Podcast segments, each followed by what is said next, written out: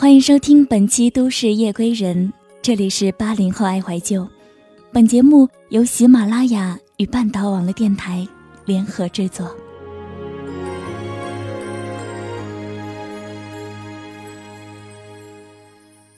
Hello，很高兴又在八零后爱怀旧这档节目中和大家见面了。我是主播小色，好久不见，还记得我吗？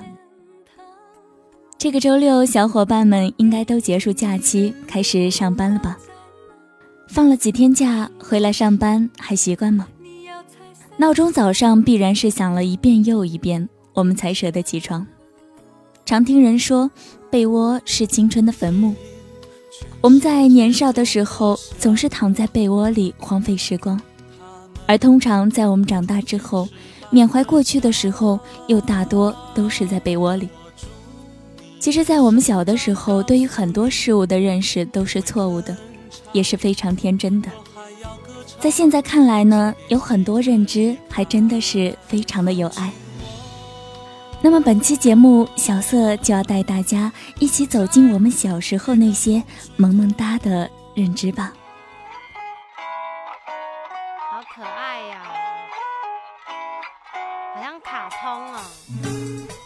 小时候，爸妈总告诉我，我是从垃圾堆里捡来的。我很难过，觉得自己是没人要的小孩。后来听小伙伴们说，他们的父母说他们是从门槛里刨出来的，大马路上捡的。九零后的小孩好多还都是充话费送的。这么一想，我才稍微觉得平衡了一点。原来大家都一样的。在大点上小学了。很高兴加入了少先队。入队的时候，老师对我们说：“红领巾是国旗的一角。”从那之后，每次升旗仪式，我都盯着完整的国旗使劲琢磨：为什么国旗的角还在？不是给我们做红领巾了吗？难道我们有很多备用的红旗吗？再后来，老师又说，红领巾是用烈士的鲜血染红的。因此呢，在很长一段时间里，我对红领巾充满了恐惧和抵触，一看见红领巾，脑子里就幻想出一个画面：工厂里有一个装满鲜血的大池子，工人们把一条一条白色的红领巾用血染红的景象。晚上想来还是有些恐怖的味道。小时候有人告诉我，泡泡糖只能嚼不能咽，咽下去会粘住肠子，会死掉的。有一次不小心吞了一块泡泡糖，不敢告诉爸爸妈妈。半夜里一个人躲在被子里哭，觉得自己就快要死掉了，再也看不见爸爸妈妈了。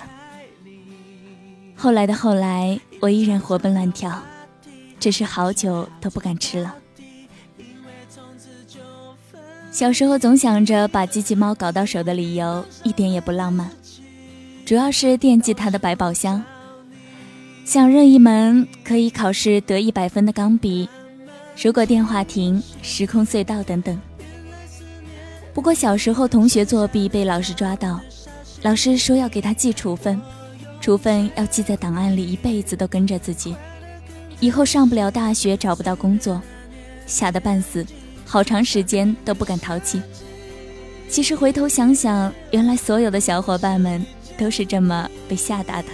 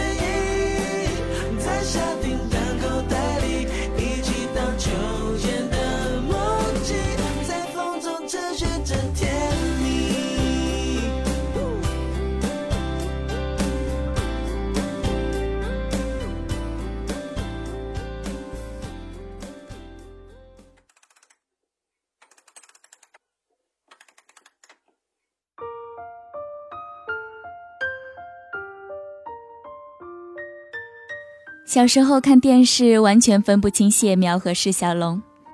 也许是因为旋风小子太深入人心的关系，从那之后，无论看见哪个武打童星，都直接带入释小龙。于是，在长达十几年的误会之后，直到两年以前，我才知道，原来站在李连杰肩膀上，冷着一张脸，和他一起摆出一副酷酷表情的小子，竟然叫做谢苗。想想看的动画片，还有一个叫《北斗神拳》。那个时候就一直想着，为什么剑四郎的衣服每次都破，然后每次都有新衣服可以穿呢？而且衣服还是一模一样的。现在看来，估计他们家以前也是很土豪的。小时候以为电视剧里演夫妻的都是夫妻，认为电视剧里的仙女都是不吃饭、不喝水、不打嗝、不上厕所的人。最主要的是，以为他们真的可以一直那么美。国家宣传近亲不能结婚，我想，那怎么爷爷和奶奶结婚了呢？爸爸和妈妈也结婚了。国家宣传计划生育，我以为计划生育就是爸爸和妈妈说好，我们只要一个孩子，所以就只能捡一个孩子回家。还有搬家，就等于把家搬走。邻居搬家了，第二天我路过他家的时候就想，为什么他家的房子还在这里？不是搬走了吗？真是不敢再想下去了。想着想着，就觉得那个时候是不是脑袋里都是浆糊呢？糊里糊涂的。不过还真是傻傻的，很天真。现在回想起来，还真觉得小时候的那些认知，总让人啼笑皆非。小时候，当我们说出一句自认为是真理的话之后，看到周围的大人们哄堂大笑的时候，就会很纳闷的想，他们在笑什么呢？就好比现在我们都长大了，在听到一个小孩子说出一句特别天真的话之后，也会笑得停不下来，因为孩子的世界，我们这些大人已经无法理解了，就像我们小时候也无法理解大人的世界一样。我愿意付出所有来换一个时光机。对不起，独自回荡在空气，没人听，最后又是孤单是孤单到天明。好了，本期节目又到了要说再见的时候了。这里是半岛网络电台联合喜马拉雅推出的八零后爱怀旧。如果你喜欢本期节目，可以关注半岛网络电台，也可以在新浪微博上搜索“深小色”，留下你的心情感受。这里是半岛网络电台，唯美半岛，时光静好，我是小色，我们下期节目再见。